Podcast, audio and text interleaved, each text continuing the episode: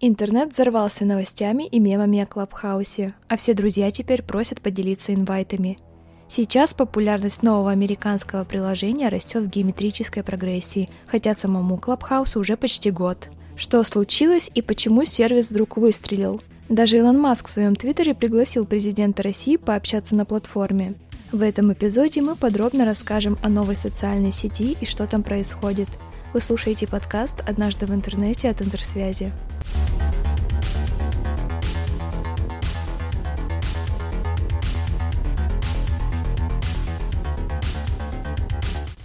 Clubhouse на рынок мобильных приложений выкатили еще весной 2020 года. Усилия для создания новой социальной сети объединили два экс-разработчика Google.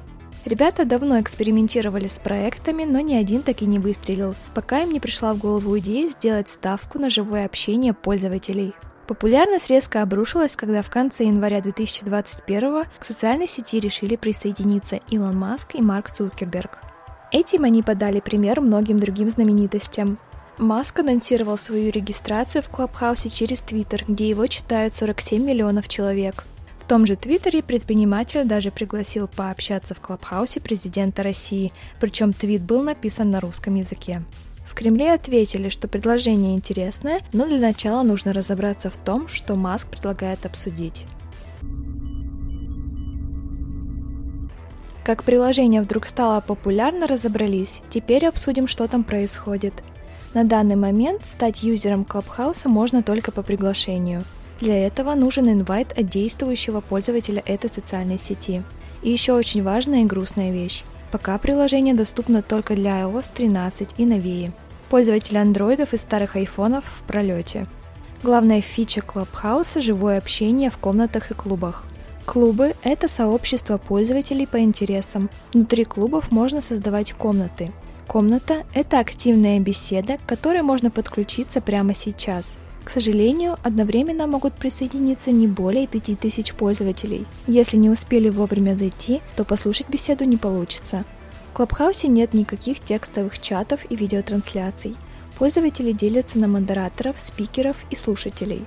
У каждого есть возможность поднять руку и на время стать спикером, чтобы задать вопрос. Запись разговоров строго запрещена правилами сервиса. Если пропустили важный разговор, то кроме как в пересказе где-нибудь в интернете, вы больше не сможете его найти. Что произошло в Клабхаусе, остается в Клабхаусе.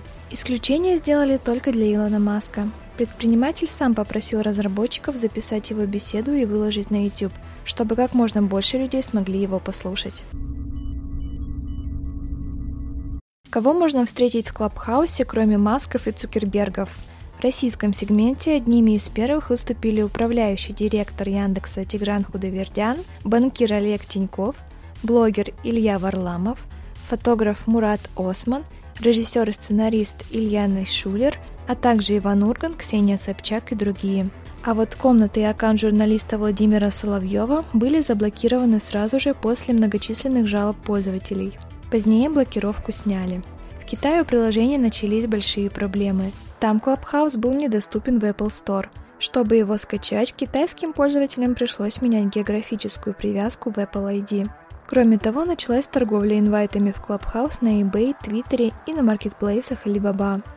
Клабхаусе развернулась китайская площадка для общения без цензуры, где в основном обсуждали политику и права человека. В итоге 8 февраля приложение заблокировали на всей территории страны. Помимо этого инцидента появились и другие конфликты. Издания Vice и Vanity Fair сообщили об обсуждениях в комнатах Клабхауса конспирологических теорий о COVID-19 и терроризме.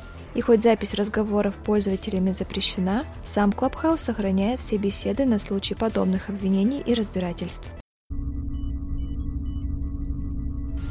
Пожалуй, это самая важная информация о Клабхаусе на сегодня. Посмотрим, как соцсеть будет развиваться дальше – как всегда, ждем ваше мнение о феномене Клабхауса в комментариях под этим выпуском. Для этого подпишитесь на Интерсвязь в социальных сетях. Вы слушали подкаст «Однажды в интернете». До следующего выпуска!